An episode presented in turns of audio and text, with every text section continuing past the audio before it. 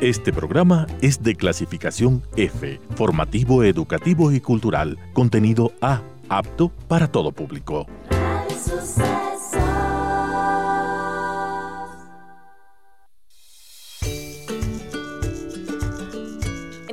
Capítulo conversamos con Ani Navarro, terapeuta y biodecodificadora emocional del Centro Ananda en México, acerca de cómo sanar a la niña herida que vive en cada una de nosotras para poder ser una mamá mucho más consciente de nuestra crianza. No podemos ser mejores mujeres que mamás. Por eso tenemos que intentar dejar de culpar. Hablamos también de cómo queremos que nuestro hijo logra y absorba el mundo desde nuestras fortalezas y no desde nuestras carencias. ¿Cómo somos nosotros el canal principal de lo que queremos transmitir para nuestro hijo o nuestra hija? ¿Cómo hacer que ellos se sientan amados, amadas y ser sus maestras de autoestima? que puedan sentir a mamá y a papá como fuente de sabiduría y de rumbo? ¿De qué forma nuestras heridas de infancia se ven reflejadas en nuestra manera de criar? ¿Cómo hacernos cargo desde los adultos conscientes que somos para poder criar en mayor sintonía? Acompáñanos en este transformador capítulo. Hola, soy Cone Aitken y yo Paz Dávila. Somos Maternidades Imperfectas, una plataforma que acompaña, empodera e inspira a las mujeres madres a vivir la maternidad como un espacio de autoconocimiento, fuerza y crecimiento personal. Guiamos a las madres desde la maternidad que vivimos hasta la que queremos vivir. Nos interesa reescribir las historias de las mujeres madres, reflexionando y visibilizando maternidades reales, honestas y diversas, alejadas de los juicios y los dogmas que pesan sobre nosotros. Queremos guiar a las mujeres a encontrar su propia voz en la maternidad, a ponerla a su favor y a convertirla en una experiencia de poder y de equilibrio. Nos ilusiona acompañarte a florecer en la maternidad. Bienvenidos. Hola a todos, hola a todas, bienvenidos a un nuevo capítulo de Maternidades Imperfectas. y estamos acompañándolos el día en que se conmemora el Día Internacional de la Mujer, justamente hoy día un día muy importante también para nosotras como Maternidades Imperfectas, estar en la radio, estar en un medio de comunicación masivo en donde podamos hablar de temas justamente que nos importan a las mujeres, un día en donde obviamente se conmemora la lucha sobre todo de las mujeres que hace muchísimo tiempo, casi hace 115 años atrás, eh, fallecieron luchando por sus derechos y hoy día más que nunca eso es una realidad y una necesidad. Así que desde acá, desde Ecuador, acompañándolas y deseándoles también a las personas que quieren celebrar, a las mujeres que quieren conmemorar, a quienes quieren salir a luchar, desde donde sea nuestra trinchera, pero desde acá eh, nuestra trinchera es la comunicación, así que quiero acompañarles también el día de hoy y recordarles, por supuesto, que en Quito nos pueden escuchar a través de la señal de la 101.7 FM y desde cualquier parte del mundo en www radiosucesos.fm. El día de hoy también estamos al aire a través del canal de YouTube de Maternidades Imperfectas, nuestro Facebook Live y tenemos una hermosa invitada que nos acompaña desde México. Em, es segunda vez que tenemos a Ani con nosotras. Recién, antes de que saliéramos al aire, conversábamos con ella de cuándo habíamos estado juntas y había, había sido ya en agosto del 2021, donde hablamos de herencia materna. Em, ella es em, psicóloga también, psicoterapeuta, experta en biodecodificación y el día de hoy vamos a hablar de un tema que nos parece súper vital, hermoso, que es cómo puedo sanar a mi niña herida para que sea la mujer quien críe de manera consciente, de manera, eh, de manera también como muy orgánica, muy en el presente y de una forma mucho más, eh, por supuesto, no solo sanada, sino que en una forma también mucho más directa con sus hijos. Así que, Ani, te damos la palabra, te doy la palabra para que puedas presentarte a nuestra comunidad, puedan conocer quién eres, así que la palabra es tuya, mi querida Ani. Muchísimas gracias, muchísimas gracias. Yo estoy en Guadalajara, Jalisco, en México y desde aquí me conecto con ustedes para compartir. Es un tema que realmente me apasiona, es un tema que realmente lo tengo comprobado, no solamente en, la, en, el día a día de, de, mi vida con mis hijos, sino en, en todos los pacientes, en todas las mamás que veo que entre más sanemos nuestra historia, más tenemos la capacidad de educar, precisamente justo como tú lo decías, desde esa adulta sana y no de esa niña herida que a veces lo único que quiere es complacer, compensar, buscar aprobación, este, que vive con miedo a que, a que la abandonen, etcétera, y que pensamos que nuestra infancia siempre queda atrás, muchos años atrás, pero en realidad la infancia la traemos hasta a donde vayamos todos los días porque está en nuestro inconsciente, a fin de cuentas. Entonces, entre más nosotros tengamos la capacidad de poder ver nuestro dolor y nuestra sombra y no pelearnos con ella, porque creo que todos la tenemos, sino saber qué hacemos con ella y cómo la podemos aceptar y cómo podemos transformar eso en herramientas, creo que es mucho mejor y, y qué mejor este día para, para decirle a las mujeres que que sé que a veces lo hacemos desde nuestra mejor intención y también creo que esta frase que a veces les puede resonar un poco chocante o como podemos decir en México, un poco este, difícil de aceptar, es que el amor no es suficiente. El amor no acaba de ser suficiente. El amor realmente, además de amar a nuestros hijos, necesitamos herramientas, necesitamos este, conciencia, necesitamos despertar, necesitamos ver nuestras heridas, ver nuestro dolor, porque si queremos que con solamente con amarlos, ya con eso creo que es muchísimo, por supuesto, del camino, pero hemos, yo creo que todos podemos hacer un alto y darnos cuenta que aún así, aunque hemos amado a alguien, lo hemos lastimado. Y entonces cuando hacemos conciencia de eso, decimos, híjole, yo mucha gente que, él, que he amado profundamente le he lastimado, con mis hijos me puede pasar lo mismo y entre más herramientas tengamos, vamos a tener unos hijos, creo que mucho más completos y seguramente van a salir raspados, ¿eh? En algún momento. Exacto. Eso, esa parte creo que hay que entenderla, hay que, hay que dejar de, de exigirnos ese, ese perfeccionismo de maternidad, ¿no? Me encanta el título de maternidades imperfectas, porque realmente eso es lo que somos, ¿no? Mamás imperfectas echándole muchísimas ganas, pero sí creo que entre más herramientas tengamos, nuestros hijos salen menos raspados. Sí, qué, importante lo que trae Hani, porque bueno, yo tengo, bueno, la gente que, que, nos escucha conoce un poco tanto de la historia de La Paz como la mía. Eh, yo tengo dos hijas y, mm, y, sabes qué me pasa como esto de que tú acabas de decir, cuando yo me relaciono, tengo algún conflicto, sobre todo me pasa con la mayor, tiene seis años, tampoco es tan grande, pero cuando la miro y yo me enfrasco como me, miro a mí misma y digo, esta no es la adulta.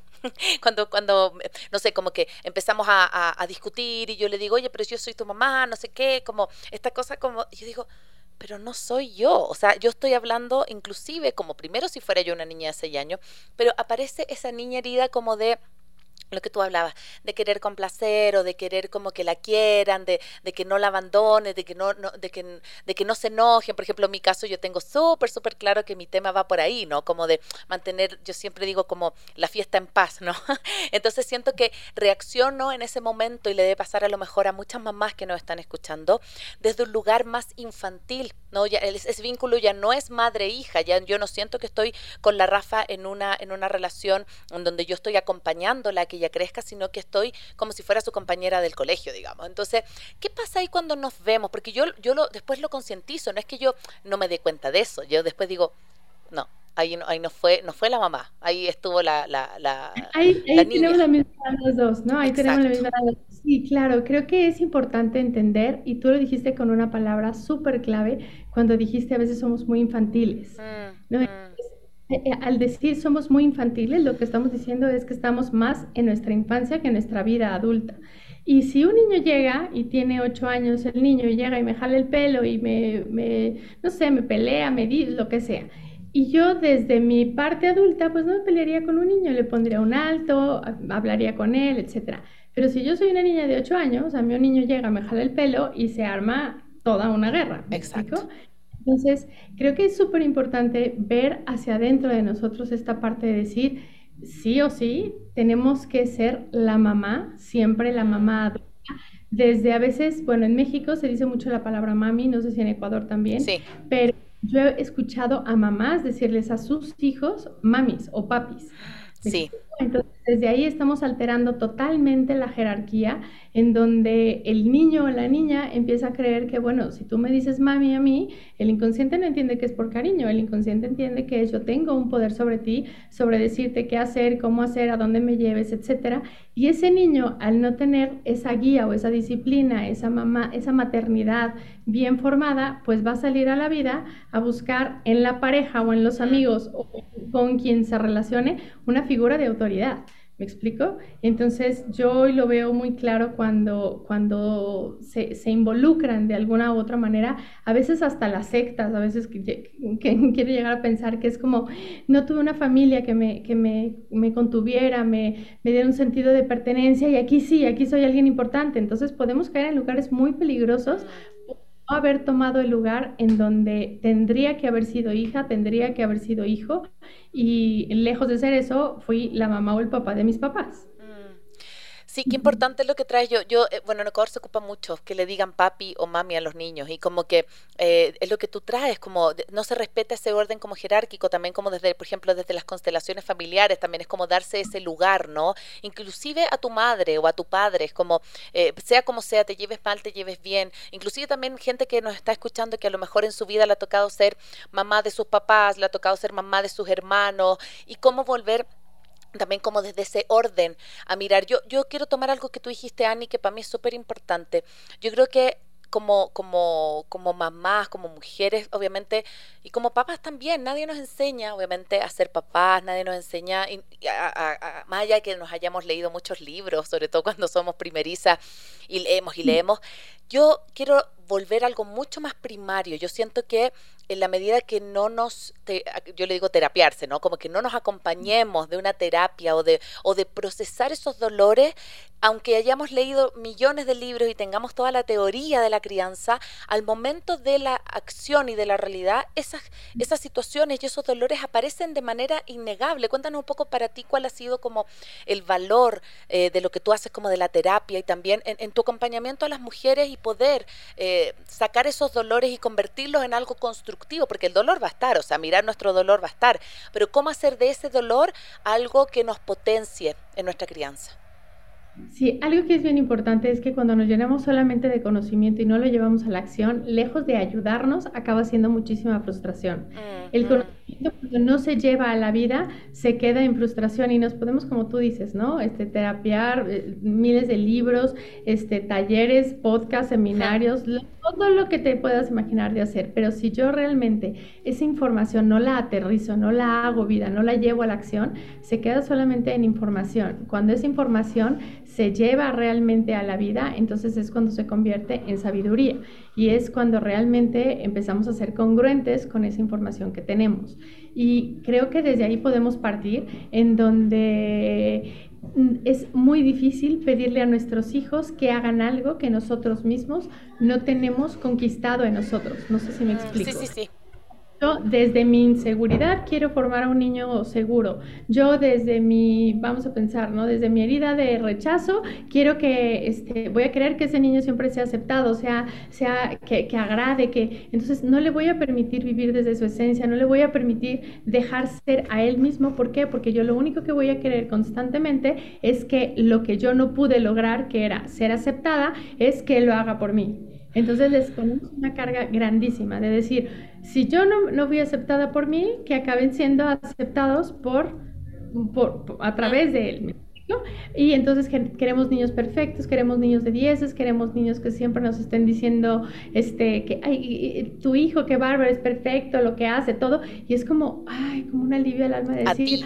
como, como, como persona, claro. Estoy logrando ahorita, ¿no? Entonces, ese niño crece con muchísima carga de tener que cumplir expectativas para poder agradar a esa mamá o a ese papá en donde ellos no fueron aceptados, pero a través del niño el niño está logrando algo. Y no es algo que cuando lo ojalá lo tuviéramos consciente, pero muchas veces es algo que el niño empieza a percibir desde chiquito, de decir, ay mamá, cuando a mí todos me felicitan, te veo la cara de que tú tienes, eh, de, de, no sé, de plenitud, de, de felicidad. Entonces yo empiezo a entender que yo soy el que me tengo que hacer cargo de tu felicidad. Y entiendo que claro que te va a dar gusto a nuestros hijos cuando les va bien y eso, por supuesto, pero también te veo tu cara de desaprobación total cuando no dije lo que quería, cuando no me expresé como yo me quería expresar, cuando entonces te veo que ahí ya me condicionas hasta tu aprobación, tu amor y a veces hasta el habla.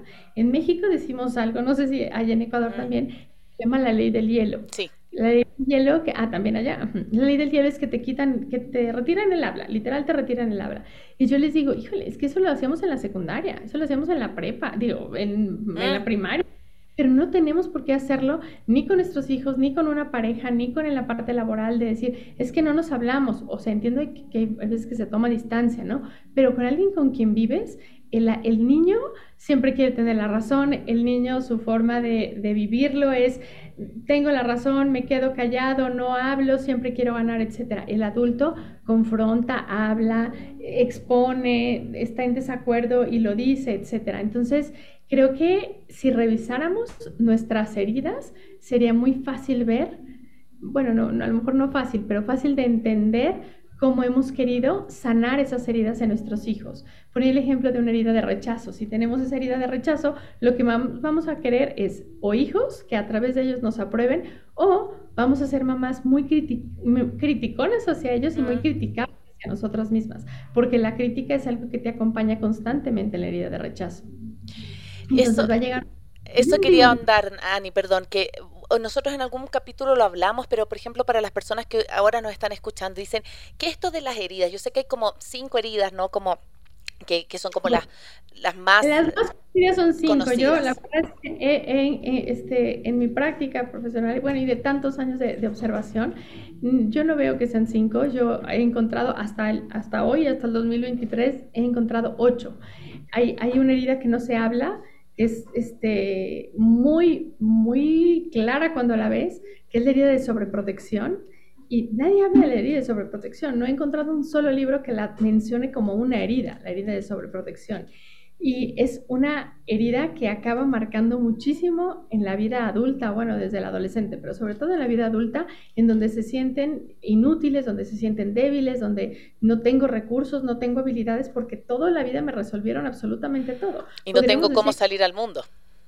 Exacto, no tengo herramientas para salir al mundo. Podríamos decir que pudiera ser más funcional no estoy diciendo que no sea más dolorosa o menos dolorosa. Estoy hablando de que puede ser mucho más funcional un niño con una herida de abandono que uno con una de sobreprotección. Porque gracias al abandono te aprendiste a hacer cargo de ti y decías, si no, aprendí a hacerme de comer, de ir, de regresar, de hacer la tarea de generar recursos para sobrevivir. Y en el de la sobreprotección es literal, me quitaron tanto, me cortaron tanto las alas que no tengo ni idea de cómo enfrentar la vida. Entonces, es una herida de la que no se habla, la herida de sobreprotección.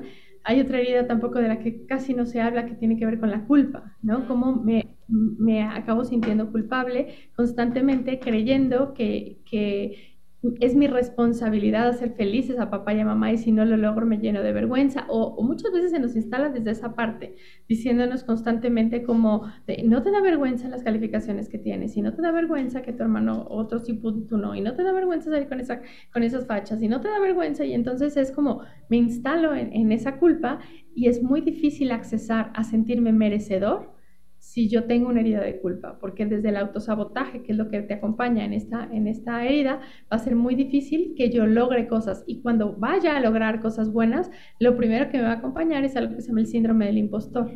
¿no? Y entonces el síndrome del impostor es todo aquello bueno que voy logrando, siento que en realidad no lo, merezco. En realidad no es, no es tanto, o sea, sí, de decir, en realidad me, me dicen tanto y todo porque en realidad no se han dado cuenta que estoy medio chafa en realidad no, no, no me merezco lo bueno de la vida. Entonces acaba siendo muy complicado también eso. Y también otra herida de la que no se habla, que a mí se me hace fuertísima, es la indiferencia. Se habla del abandono, pero no de la indiferencia como tal. Y la indiferencia es una herida también sumamente dolorosa, que como no hay golpes, no hay gritos, no hay maltrato, etcétera, pues dices, no pasa nada. Pero si pones un poco de atención en esa herida, es dolorosísima en donde te acompaña un sentimiento de inexistencia, constantemente decir, no existo, lo, que yo haga no, tiene importancia. Qué, qué, poderoso esto que traes, Ani, porque yo creo que eh, es volver a mirarnos. Y como mirar es, a cada uno va a tener su, ¿cómo decirlo? Su manera de que esa herida se exprese con tu crianza, ¿no? Por eso me encantó este, este, esta, esta invitación que aceptaste de hablar de esto en el podcast, porque yo, eh, en el programa, porque creo que cuando estamos siendo mamás, esto que tú decías, no, no va a ser la misma realidad para cada uno. Hay mamás que van a ser obviamente más exigentes con su hijo, hay mamás que van a trabajar obviamente lo que tú decías desde la culpa, desde el querer como agradar o de querer que sus hijos sean como siempre perfectos, de que en, en Chile el, el, psicólogo Felipe Lecanelier habla de un síndrome que dice que en Chile es donde más hay niños internalizantes, ¿no? Que, que estos niños que no expresan sus emociones, sino que todo se lo guardan y pareciera que esos niños son como funcionalmente también súper eh, adaptables y ad son perfectos para el sistema educativo y para los papás, porque no, no arman problemas. Pero también ahí estamos hablando también de una red en a lo mejor que él no, e, ese niño, esa niña en su casa no puede hablar también, no puede decir, porque también hay, un, hay una madre y un padre que no lo permite, que, que mejor, mejor las cosas las mantenemos así para que no armes problema. Entonces, cuéntanos cómo algunas de estas, ya los has dicho un poco, pero justamente estas mismas heridas se ven reflejadas en los comportamientos de los niños que lo podemos mirar justamente a veces yo no sé yo yo mi hija va en un colegio que a mí me encanta donde tiene un, equipo psicológico maravilloso y siempre converso con la Fer con la psicóloga me dice cuando un niño es muy pequeño yo no cito al niño yo primero cito a los papás, porque ese niño está reflejando nada más algo que los papás están vivenciando a través de él. Totalmente. Los primeros años de vida, sobre todo los primeros tres, está en una conexión tremenda con la madre. El niño yo creo que ni siquiera se da cuenta que es un ser aparte los primeros tres años. De los tres a los trece años ya está muy conectado también a papá y a mamá, claro, a papá y a mamá. Pero el niño solamente es un reflejo de lo que, lo que se vive en casa. De hecho, yo difícilmente, es más, no recibo niños que sus papás no estén trabajando en ellos mismos, porque les digo, no va a servir de nada. Y tráeme al niño, eh, tráemelo un día para jugar, a lo mejor, este, vamos a armar un rompecabezas y mientras yo platico con él para ver qué, qué hay, qué todo, qué tenemos que trabajar, pero en realidad con quien tengo que trabajar es con los papás, porque de nada sirve que el niño tenga herramientas que el papá ni idea va a tener cómo vivirlas en casa. O yo trabajar en la autoestima en una hora al niño cada vez que lo vea, cuando en casa se critica constantemente. ¿Me explico? Sí, totalmente, totalmente. Es esa, ese, ese proceso también como de mirar eh, justamente qué está evidenciando el niño, qué, está, qué está mostrando. Si no hay papás que se quieran mirar, no podemos pensar que el niño es el que tiene que eh, mejorar su conducta o mejorar su, su habilidad o, o, sacarse mejores notas o lo que sea. Eso es una, yo siento que es una, un síntoma nada más de lo que está ocurriendo tras de lo que está pasando en la casa. Y lo mismo que tú dices. por supuesto, por supuesto. El niño lo único que va a hacer es, mamá, tú no hablas y a mí me acaba doliendo la garganta, ¿no? Desde el síntoma mm, físico puede mm. ser. Es decir, mamá, todo aquello que tú no tragas, luego yo tengo reflujo todas esas experiencias que no puedes digerir, yo acabo teniendo reflujo. Mamá, todo aquello que tú sientes que, que, es amenazante, yo vivo con miedo y luego no puedo tener ni siestas, ni, ni dormir, ni nada, porque vivo con muchísimo insomnio. ¿Por qué? Porque me has transmitido que la vida es un peligro y que tengo que vivir alerta. Entonces, todo, sé, la responsabilidad y sé cómo me oigo a veces de, de decir qué duro es ser papá o qué duro es ser mamá. Yo les digo, no hay nada más fascinante en mi historia que haber sido, haber sido este, mamá, pero también, también entiendo la parte de la responsabilidad que es, porque sabes que cuando tomas conciencia de decir, mis heridas o mi dolor no acaba solamente ni en mi cuerpo ni en mi historia, se sigue propagando en generaciones mucho más adelante. Entonces, cuando tienes esa, un poco esta conciencia de decir, ok, renuncio a la perfección, por eso me encanta participar con ustedes, ¿no? Desde este título, renuncio a la perfección, pero no dejo de ver constantemente que hay cosas en las que puedo mejorar y que me puedo hacer cargo. Si pudiéramos hacer como un resumencito de cómo acaba afectando a un niño cada herida de papá o de mamá, cuando papá o mamá tuvieron rechazo y no fueron aceptados en su, en su, en su infancia, siempre se va a buscar, como dijimos, la aceptación a través del hijo o vamos a ser mamás que vivan criticando constantemente al hijo o criticándose a ellas mismas. Entonces, ese niño va a ser muy difícil que pueda conectar con la seguridad de él mismo, porque la autoestima la va a tomar de mamá. Claro. Entonces, si no la tiene para ella, es como, ¿cómo me das algo que no tienes para ti? Mm. Empezamos cuando una mamá, papá tienen abandono, va a ser muy difícil crear niños independientes, porque yo lo que más quiero es que me sigan necesitando para no enfrentarme a mi soledad. ¿Me explico? Y es como no volver a conectar con el dolor que tanto viví de pequeña. Entonces puede ser o que acabe siendo una mamá que repite la historia y acabe abandonando a los hijos, física o emocionalmente. Mm. No, no, no. sí, sí, sí. ¿No? Porque muchas veces, ay, bueno, si no se va de la casa, no me ha abandonado. Puedes estar más abandonada que nada viviendo en el mismo cuarto, ya no digo en la misma casa. Cuando, por ejemplo, alguien tiene una herida de, traición, un papá o de mamá, que es mis pilares básicos de confianza, fueron fueron lastimados, aprendía que no se podía confiar en papá o en mamá, va a ser sumamente difícil que yo le pueda transmitir a mi hijo que puede confiar en el mundo. Entonces, formar hijos muy controladores, en donde constantemente van a querer estar como, no, voy a ver si sí es cierto lo que me dijeron, mis amigas, voy a asegurarme que no me estén criticando, voy, no puedo confiar en si me dieron este, el cambio bien del dinero, no puedo confiar en lo que me dijo el maestro, no puedo confiar en, en nadie. ¿Por qué? Porque quien me está instalando la confianza no sabe confiar en el mundo porque también fueron niños lastimados con la confianza. Y entonces se, desarrolla una personalidad muy controladora y difícilmente pudiéramos transmitirle a un hijo confiar en la vida cuando yo no sé confiar en ella. Mm. Hay un últimamente que me han preguntado, me han pedido mucho de, he estado trabajando en escuelas, lo cual agradezco muchísimo que los papás ya se estén abriendo a esto, y me decían que cómo se llamaba el, el el título y, de verdad después de pensarle mucho me llegó como uno muy simple, empiezo por mí, como papá, empiezo por mí. Y es como, haz una lista de todo aquello que te gustaría que tu hijo lograra y revísate si tiene tu hijo de dónde tomarlo. Porque tú eres el de donde tu, tu, hijo va a tomar eso. Si tú realmente dices, quiero un hijo pues, que sea seguro y que, ok, revisa si tú puedes transmitirle esa seguridad. Y si no, una, Puedes trabajarlo en ti, pero otra también entender que decir, no quiero que lo hagas tú por mi hijo. Estoy aprendiendo para podértelo transmitir. Y eso no digo que se lo tengan que decir hasta con palabras. Eso es simplemente una comprensión dentro de ti en donde dices, ¿cómo le puedo pedir a mi hijo que logre algo que yo no he logrado? ¿Cómo le puedo decir a mi hijo que ponga límites con los amigos que le hacen bullying si ve que no le pongo límites al papá o a la pareja o a la suegra o a las amigas o etcétera? ¿Me explico? aunque nosotros pensamos, porque creo que esa es una historia que nos contamos los papás y las mamás, que educamos con el ejemplo, educamos con la palabra, ni siquiera es con el ejemplo, ni siquiera es nada más lo que me ven hacer, es la transferencia emocional que se le hace al niño, es la esencia desde donde estoy educando.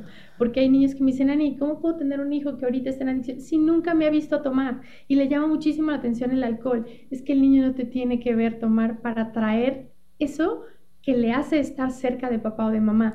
No se nos puede olvidar que como manada siempre queremos estar cerca de, nuestro grupito, como mamíferos estar ahí en ese sentido de pertenencia. Entonces yo salgo a la vida siendo un tigre a buscar a mis tigrecitos, a mis tigritos por todos lados. Y entonces si, estar en casa significa vivir con caos, con adicción, con, vámonos a cosas como más simples, mala comunicación, este, ambientes disfuncionales, desagradables, en donde en lugar de cuando reprenderme me dejaban de hablar, yo salgo hacia la vida y lo único que voy a hacer es repetir la historia. No me va a quedar otra más que repetir la historia porque esas son mis herramientas en donde, ah, ok, cuando la gente se pelea, yo observaba que papá y mamá se peleaban, por ejemplo, para un ejemplo de alguien, y entonces yo observo que cuando la gente se pelea es te alejas y no hablas, no confrontas, no dices, no, no expones, no, te, no tienes pláticas incómodas y entonces yo eso es lo único que entiendo. Y entonces así voy por la vida creyendo que lo que no me gusta hay que callarlo. ¿no? O otra al contrario, ¿no? Puede tener otro programa de decir, ah, pues al contrario, yo aprendí que tener, eh, vivir en pareja era gritos o sombrerazos o golpes, lo que sea de cada quien. Y, creo que es una responsabilidad grandísima darnos cuenta que lo que el niño va asociando desde que está pequeño es lo que después como adulto se va a permitir vivir y va a buscar porque va a ser su sentido de referencia, porque ahí se va a mover como pez en el agua, pero sobre todo se va a sentir en casa como con papá y con mamá. Dice Ani, es que lo que más quería era correr de la situación de maltrato, no sé qué, ¿y cómo estoy con alguien que me maltrata? Ok, tu consciente desde ahorita se lo pregunta así, pero en tu inconsciente está en casa. Tu inconsciente asoció que el amor, vamos a pensar, ¿no? Que yo no estoy de acuerdo con eso. Respeto la forma de, cada quien de educar a sus hijos, pero yo no estoy de acuerdo con los golpes, pero para nada, ¿no? Y sé que sea normal, es que cada vez menos, pero ha estado muy normalizado siempre los golpes. Entonces, después tengo pacientes en consulta que cuando les pega el marido, ellas de verdad no alcanzan a ver que eso no es amor. ¿Por qué? Mm. Porque en casa me pegaba mi papá y después me decía que me quería mucho o me decían, es que tu papá te, es que te quiere muchísimo. Entonces, hablo de, de, redes neuronales, desde raíles neuronales en donde voy asociando que el amor y los golpes van de la mano. Y cuando yo me, relaciono con alguien, alguien se relaciona con alguien que hay golpes o hay maltrato, es, te suena totalmente lógico. Dices, claro, sí, los golpes van de la mano del amor, claro que sí lo puedo vivir así. ¿Me explico? Hasta que llega un momento en que historia me estoy contando, pero para eso hay que tomar conciencia. Estamos acá de vuelta en Radio Sucesos hablando de algo tan poderoso en este 8 de marzo, hablando de cómo sanar a nuestra niña herida, a nuestra, eh, las heridas de, la infancia para poder tener una crianza, eh, no solo una maternidad, una paternidad, también una crianza mucho más consciente. Recuerda que estamos a través de Radio Sucesos, puedes seguirnos en Twitter, en Instagram como arroba Radio Sucesos S. Justo con la Ani, cuando estábamos fuera del, del aire, conversábamos de algo que le quise preguntar a la vuelta y me dijo, Cone, pregúntame a la vuelta eso. Y te lo pregunto. Em, hay muchos adultos que justamente antes de la pausa hablábamos del maltrato, ¿no? De cómo en algunos casos se ha normalizado un montón. Y yo he escuchado, sobre todo yo tengo 40 años, en mi generación y más arriba, en donde dicen, bueno, a mí me pegaron cuando chico y estoy aquí, no me pasa nada, mira, un golpecito, no pasa nada, y de hecho dicen, hoy día los niños están tan como con sus derechos y que, y que hay que escuchar la voz de los niños, y hoy día nadie les pega a los niños, entonces son los tiranos que son. Entonces yo encuentro que un buen golpecito de pronto podría solucionar. Yo he escuchado, Ani, ese, ese, ese texto, ese, ese juicio tantas veces y yo miro como realmente no te pasó nada con ese con ese maltrato en tu infancia, entonces quiero que nos cuentes un poco desde tu experiencia, desde dónde nacen esos juicios y por qué también, como me imagino como un mecanismo de defensa como adultos decimos, no, yo estoy perfecta, a mí no me pasó nada y, ando perfecto por la vida. Cuéntanos un poquito de eso. Si, si quieres después te voy a compartir un escrito para que tú después lo compartas con la, en tus redes, con la gente que tú quieras en Centro Ananda lo, lo, lo, reescribimos de una psicóloga, ahí viene su nombre, la verdad es que si alguna me escucha, de verdad que mi gratitud la acompañe porque le puso unas palabras perfectas para poder describir esto, en donde dice, por ejemplo, yo no entiendo a los niños de hoy que, que les permiten comer lo que quieren y, y, este, y hacer lo que quieren. A mí no me dejaba levantarme de la mesa hasta que me comía hasta el último grano de arroz y si no me golpeaba y no sé qué. Y después dice, Dice la mujer que tiene problemas de alimentación, tiene un trastorno de bulimia y que siempre ha tenido un problema con ¿no? Y después, este, a mí me golpeaban cuando estaba chiquito y salí muy bien, este, soy una persona muy educada, salí muy funcional y no sé qué. Dice el hombre que varias parejas lo han dejado por problemas de agresión este, en la forma en la que se relaciona. ¿No? Entonces te va poniendo cada ejemplo de cómo acabamos normalizando y que creemos que somos muy funcionales, pues nada más hay que volver a ver la sociedad y nada más hay que volver a ver la vida de pareja. A mí mm. cuando me ¿cómo voy a saber si tengo un niño sano o herido dentro de mí? Y yo les digo, el árbol se le conoce por sus frutos, ve tu vida, ve tu vida de adulto. Si tú dices, tengo una vida muy funcional en donde, mira, este, tengo buenas relaciones, no sé, de amistad, de pareja, sé producir dinero, este, tengo una buena relación con la comida, tengo una buena relación con el dinero, que también ahí viene muchísimo del merecimiento, este, me acompaña la salud todo el tiempo. Ah, bueno, te puedo creer que ese niño o lo sanaste o tu infancia fue una infancia bonita, pero si dices, nada de lo que se vería en las ramas concuerda con las raíces, pues yo creo que más bien es un mecanismo de defensa y son unas evasiones tremendas las que se están viviendo, ¿me explico? Mm, mm. ella lo logró poner en unas palabras al, ejemplificar esto, de, a mí no me pasaba nada cuando me encerraban en un cuarto hasta que yo entendía que había hecho mal, no sé qué, dice la persona que tiene claustrofobia y que se vuelve loca en un elevador, en un avión.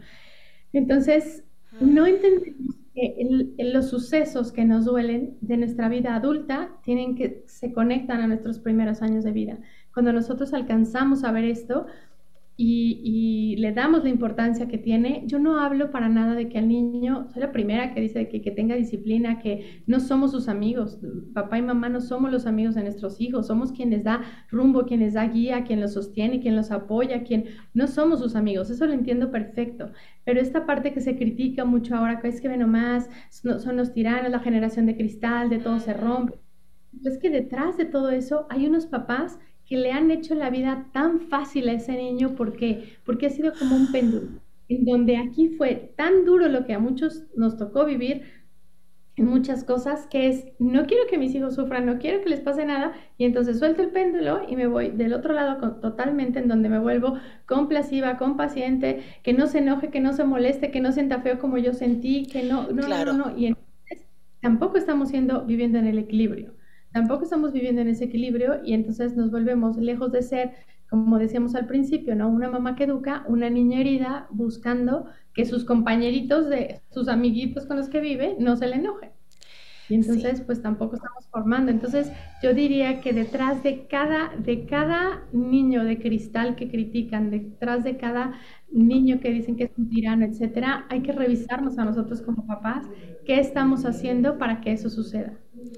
Sí, es que vuelvo, vuelvo como a lo mismo, pero también como la capacidad que podemos tener de, a ver, mirar el dolor no es fácil, ¿no? Ayer el otro día yo escuchaba a alguien en, en, una charla que había tenido muchas pérdidas familiares y decía, el duelo habla de que tú tienes que dejar que te duela, literal, así que te duela, que, que atraviese el dolor, ¿sí? Entonces, claro, entonces me parece que desde la palabra, desde lo que dice, eh, atravesar nuestros propios duelos de infancia al momento, lo mismo que tú, yo creo que para mí no ha habido escuela más grande que ser mamá de todo, así como de, mi relación con el cuerpo, de mi relación con la comida, mi relación con mi hija, mi relación con el dinero, esto que traes, también lo quiero hablar después, pero todos esos, todas esas como, mm, esos puntos de mi vida yo los he podido mirar eh, en la crianza y como cuando he, he decidido, porque también es un camino lento, cuando uno dice, cuando yo digo, bueno, con esto te está pasando, damos, lo tenemos que trabajar, no puedes sola.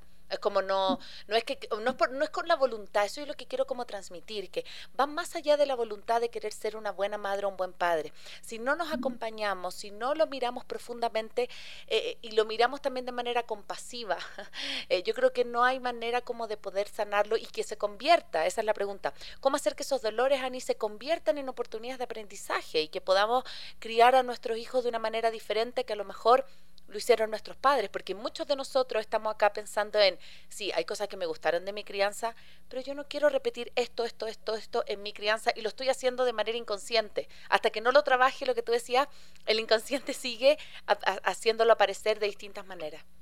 Sí, creo que algo bien importante, primero nos tenemos que salir del juicio a papá y a mamá. Quizá en algún momento lo tienes que atravesar, ¿no? Y pasar decir, y a mí no, y lo que me hicieron, etcétera. Pero algo muy importante para poder llegar a ser unos papás más sanos, con esto no estoy diciendo que vamos a acabar caminando sobre las aguas, ni mucho menos, pero que sí podemos ser unos papás más sanos, tiene mucho que ver con salirnos del juicio a papá y a mamá, entender que hicieron lo que pudieron, cómo pudieron, que tenían, y que nuestra atención esté en convertirnos, bueno, a mí esa es una regla que me ha ayudado muchísimo para mí, en aprender a ser la mamá que me hubiera encantado tener para mí. No, no no hablo desde la parte permisiva y que me hubiera dejado hacer lo que quisiera, no, sino decir, esto que estoy viviendo, esto que está viviendo mi hija, ¿cómo me hubiera gustado que una mamá me acompañara en esto? ¿Cómo me hubiera gustado que en esto que está viviendo mi hijo alguien se acercara y se lo explicara como adolescente? ¿Cómo me hubiera gustado que cuando yo me equivoqué en esto, no sé qué, cómo me hubiera gustado cuando terminé con el novio que me hubieran acompañado? Y cuando tú tienes esta reglita que a mí me ha servido muchísimo, creo que avanzas de una manera enorme en tu maternidad o en la paternidad, de decir, me convierto, y eso no es de un día para otro, obvio, ¿verdad? Yo sé que no es, es muy fácil decirlo, pero es aprender a ser el papá y la mamá que me hubiera encantado tener. Mm. Ese es un proceso de decir, si yo, a mí me hubiera gustado que me aceptaran, entonces tengo que trabajar en aceptarme yo mismo primero para poderle transmitir a mi hijo esa aceptación. No se nos puede olvidar esta frase de empiezo por mí. Hay, hay un ejercicio que pueden hacer ustedes, aparte de decir lo que me dolió de mi infancia, cómo transformarlo en esta área de oportunidad, en estas herramientas. Se habla mucho que el dolor te transforma y yo no estoy tan de acuerdo con eso. Yo creo que el dolor es una elección que te transforme, porque también puedes quedarte en la amargura, puedes quedarte en el victimismo, puedes quedarte en el pobrecito yo el dolor es un arma de dos filos y tú sabes para dónde utilizarla, para crecer, para evolucionar, para decir que de mi dolor salen muchísimas cosas buenas. Hay gente que gracias a su dolor han salido, bueno, libros, podcasts, este, centros de ayuda, este acompañamiento genuino, empático, etcétera. Pero también hay gente que desde su dolor sigue lastimando. Gente lastimada lastima. Gente que empieza a ver por ella misma para sanarse, ayuda a otros. Si no a sanarse, los ayuda a contener, etcétera, ¿no? Entonces, si tú me dices, como, ¿cuál sería el pasito? Salte del juicio a papá y a mamá. Empieza por ser para ti lo que te hubiera gustado tener para que tú luego lo puedas hacer con tus hijos. necesitas aprender de, esto, de, lo que tanto decimos, de la compasión, de decir, si yo no lo tuve, ok, no voy a exigir que mi hijo lo tenga, mm. este, esta seguridad, etcétera. Primero la tengo que conquistar para que mi hijo tome la fuerza de ahí para que mi hijo pueda tomar eso, porque después hasta lo decimos, ¿no? De que, ah, mira, hijo, que tengas lo que yo no tuve, ¿no? Y que, y que por favor tú hagas, etcétera, lo que a mí nunca... Y el, el, hijo después acaba teniendo como mucha, mucha presión para lograr decir, ah, tengo que vivir la vida de que mi papá no tuvo. Mm. Tengo que hacer lo que él no pudo. Tengo que tener todos los amigos que él no pudo tener porque trabajaba. Tengo que ir a todo. Y entonces también acaba siendo mucha presión y el niño acaba viviendo, o la niña, no una vida de él desde su esencia, sino lo que esperaban sus papás que él fuera. Otra cosa que quiero mencionar que se, que se me hace bien importante en este, hoy que tengo el espacio y que ojalá que llegue a muchas mamás y a muchos papás este, este mensaje, que lo que le damos a nuestros hijos no están en deuda con nosotros. Eso, eso es muy, muy fácil a veces de confundir, de decir, yo que te eduqué, yo que hice todos los esfuerzos que hice, yo que estuve para ti, yo que no sé qué, y yo les digo, un hijo no es una inversión como para. Estamos acá de vuelta en Maternidades Imperfectas, hablando con Ani Navarro acerca de cómo poder sanar a nuestra niña herida para poder ser una adulta un adulto más consciente en nuestra forma de criar. Y justo antes de la pausa musical estuvimos hablando con Ani acerca de esto de la deuda con los niños, no con los hijos. Es como yo hice esto por ti, me sacrifiqué por ti, hice tantas cosas como si los hijos fueran un cheque, no como una factura, fecha, y yo pudiese como después desglosar todo lo que hice para cobrarle en un futuro. ¿Por qué eso puede ser tan dañino también desde no solo el vínculo que tenemos con nuestro hijo, sino que esto también de la decisión propia, no nadie le pidió a esos niños venir nosotros decidimos conscientemente tenerlos, más allá de que haya sido planificado o no planificado, yo como adulto decidí tenerlo. ¿Por qué en el vínculo o también lo que tú decías, ahí habla el niño herido y no es, no es el adulto que está relacionándose ahí? Cuéntanos un poquito qué pasa cuando le pasamos factura a nuestros hijos. Sí, sí, lo que decíamos, que no es un de ahorrar que puedes tener y en realidad nuestro hijo nunca jamás, de verdad, papás, ese sería como el mensaje que más les pusiera les pudiera yo transmitir empiecen por ustedes y su hijo no está en, absolutamente en deuda con ustedes de todo lo que ustedes hayan decidido darle, poco, mucho, lo que haya sido las vacaciones, la escuela, la ropa, la etcétera, no está en deuda con ustedes, no es una factura pendiente que tiene con ustedes, porque ¿cómo le acaba afectando? Así que te pido, Ani, si puedes por favor apagar tu cámara o apagar y prenderla para poder tener mejor conexión porque se está cortando lo que dices, ¿sí? A ver, ¿ya me escuchan mejor? Sí, te escuchamos mucho mejor ahí, sí, sí. Cuéntanos un poquito, entonces estabas terminando de decir esto de no darles esta deuda porque obviamente les cargamos con algo que ellos en ningún momento lo pidieron y también eso afecta, por supuesto, al vínculo que tenemos. Ajá, afecta al vínculo que tenemos y afecta también a la parte en donde él no se va a sentir merecedor después de un tiempo, en que le vaya bien porque constantemente va a querer seguir regresando a rescatar a sus padres por la deuda tan enorme que creo que sí es bien importante, es una línea bien delgada entre enseñarles a que sean agradecidos, entre enseñarles a que valoren lo que reciben, entre que realmente se sientan bendecidos, merecedores de lo, que, de lo que están recibiendo. Entiendo la parte de que después no hagamos niños como llenos de soberbia, que, que, que no, no, no, no conecten con esa gratitud, pero no que estén en deuda con papá o con mamá. He escuchado muchos adolescentes que me dicen, Ani, toda la vida he cargado con situaciones desde, no, pues obvio, yo me tuve que casar con tu papá y pues ya no seguí estudiando, entonces ya no me pude dedicar a lo que me, quería dedicar porque tuve desde, no, pues desde que te tuve yo subí de peso y entonces también el niño es el responsable de los kilos de la mamá, este, no, pues tu papá y yo siempre quisimos conocer no sé qué lugar, pero bueno, pues pagándote la, universidad y la no pudimos.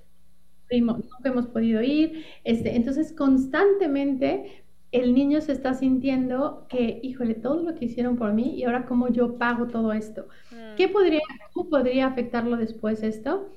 Aparte de sentirse no merecedor de vivir en la culpa, muchísimo en la vida de pareja. En lo que más se va a sentir después atraído es a querer rescatar hombres o mujeres, en donde lo que siento que estoy en deuda con otros, lo acabo dando en la vida de pareja, con tal de no sentirme mal por todo lo que tengo o por todo lo que recibí. Entonces, entonces hay que tener mucho cuidado en donde podamos entender que nuestros hijos es como una cascada, una cascada que si la estás bañando es como de abundancia, tus hijos, qué bueno que tienen la oportunidad de darles lo que les hayas dado. Y no me refiero solamente a, parte, a la parte material. Muchas veces el diálogo de una mamá es desde todo lo que te di y no tuve ya tiempo para esto, para esto, para esto, para esto. Es una decisión de la mamá, a ver, como tú dijiste, haber tenido ese hijo. Es una decisión responsable también y entender que en el rol de papá y mamá es dar. El de hijo, por supuesto recibir y de, de enseñar lo que reciba con gratitud. Y si me dicen, y entonces ya el hijo se va a quedar nada más recibiendo y recibiendo, no, bueno, la idea es que ese hijo se llene tanto a manos llenas de ti que después él lo pueda transmitir al mundo, ya sea si decide tener hijos a la generación que sigue o hacer un servicio al mundo, transmitir con su creatividad en su trabajo, en lo que sea, pero no voltear siempre hacia atrás porque eso le va a impedir muchísimo avanzar. Eso va a ser algo que constantemente le va a estar impidiendo avanzar. Y, quiero con eso ya ir, cerrando, porque nosotros siempre también cerramos, Ani, con las tres ideas fuerza, y es lo con lo que quiero terminar el capítulo, pero no sin antes decir algo que también lo comentamos durante, durante la pausa.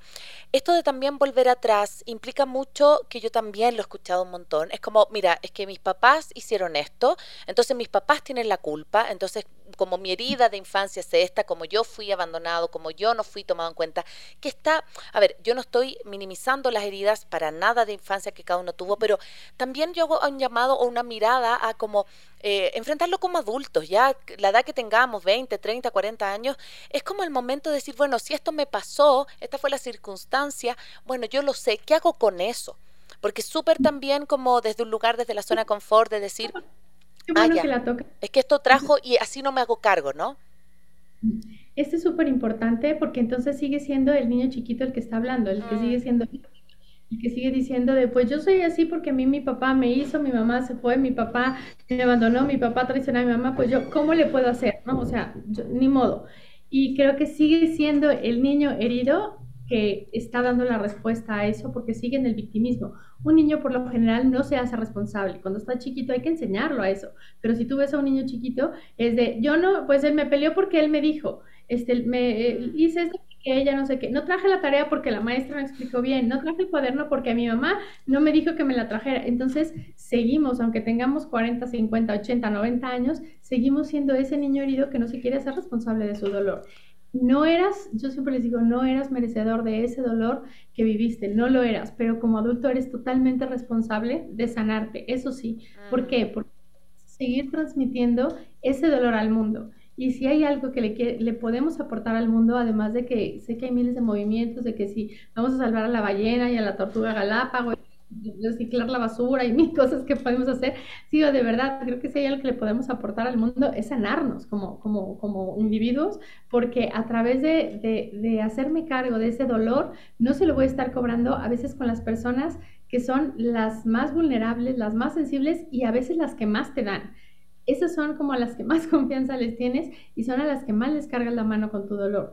A mm. veces acabamos como si sangraras arriba de personas que nunca hicieron nada, nunca te hirieron, nunca te, nunca te lastimaron. Desde la parte inconsciente, el inconsciente no reconoce al otro y no tiene tiempo. Entonces, en esa mente inconsciente, solamente está buscando como a ver quién me la hace para, para cobrármela, ¿no? Totalmente. Y sacar esa rabia, yo les digo, ¿de verdad creen en esos partidos de fútbol que se agarran a golpes, a, todo lo que pasa y se gritan y todo, o cuando alguien va en la calle y se te atraviesa y sacan esa... ¿De verdad crees que es porque en, un marcador de goles de diferencia o alguien se te atravesó, tienen esa rabia?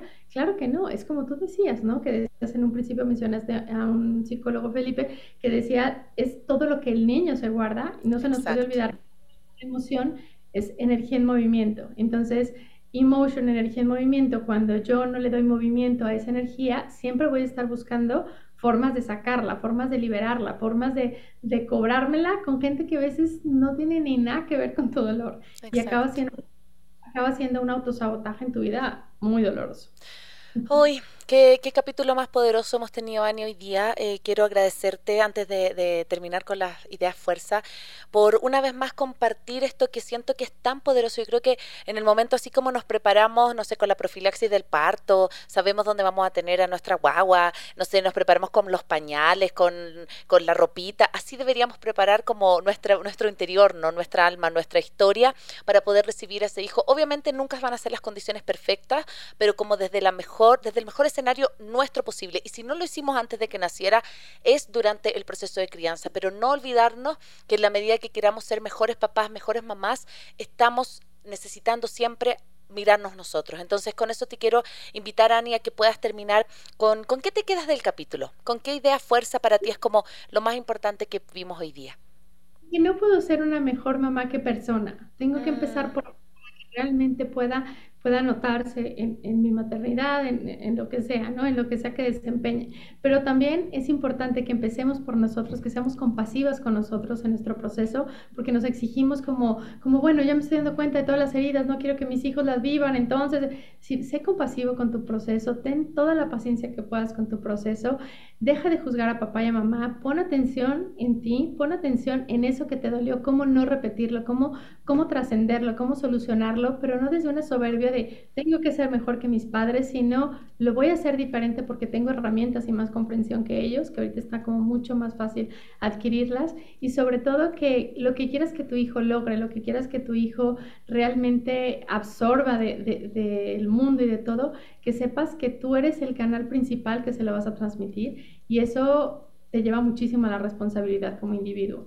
No hay un mejor regalo que le podamos dejar, creo yo, al mundo que ser personas que nos estamos sanando, y, pero sobre todo hijos amados, hijos que realmente sienten a papá como una fuente de, apoyo, de pilar, de sabiduría, de rumbo, de, de, que me pueden contener, ¿no? A dos adolescentes chiquitos que siempre se están peleando y ese niño sale, que después es un adulto con una inseguridad tremenda al mundo, con una lucha de poder en donde se ve afectada de mil formas su vida. Entonces hay que empezar por nosotros, hay que empezar por la compasión, hay que empezar por la paciencia y sobre todo entender que si decidimos ser mamás, en este, en este programa de Madres Imperfectas que va muy dirigido a las mamás, mamás, nuestros hijos no están en deuda con nosotros, mamás, hay que aprender a amarnos a nosotros mismas porque la única forma en la que el hijo puede tomar el amor propio es a través de nosotros. Somos sus maestras de autoestima.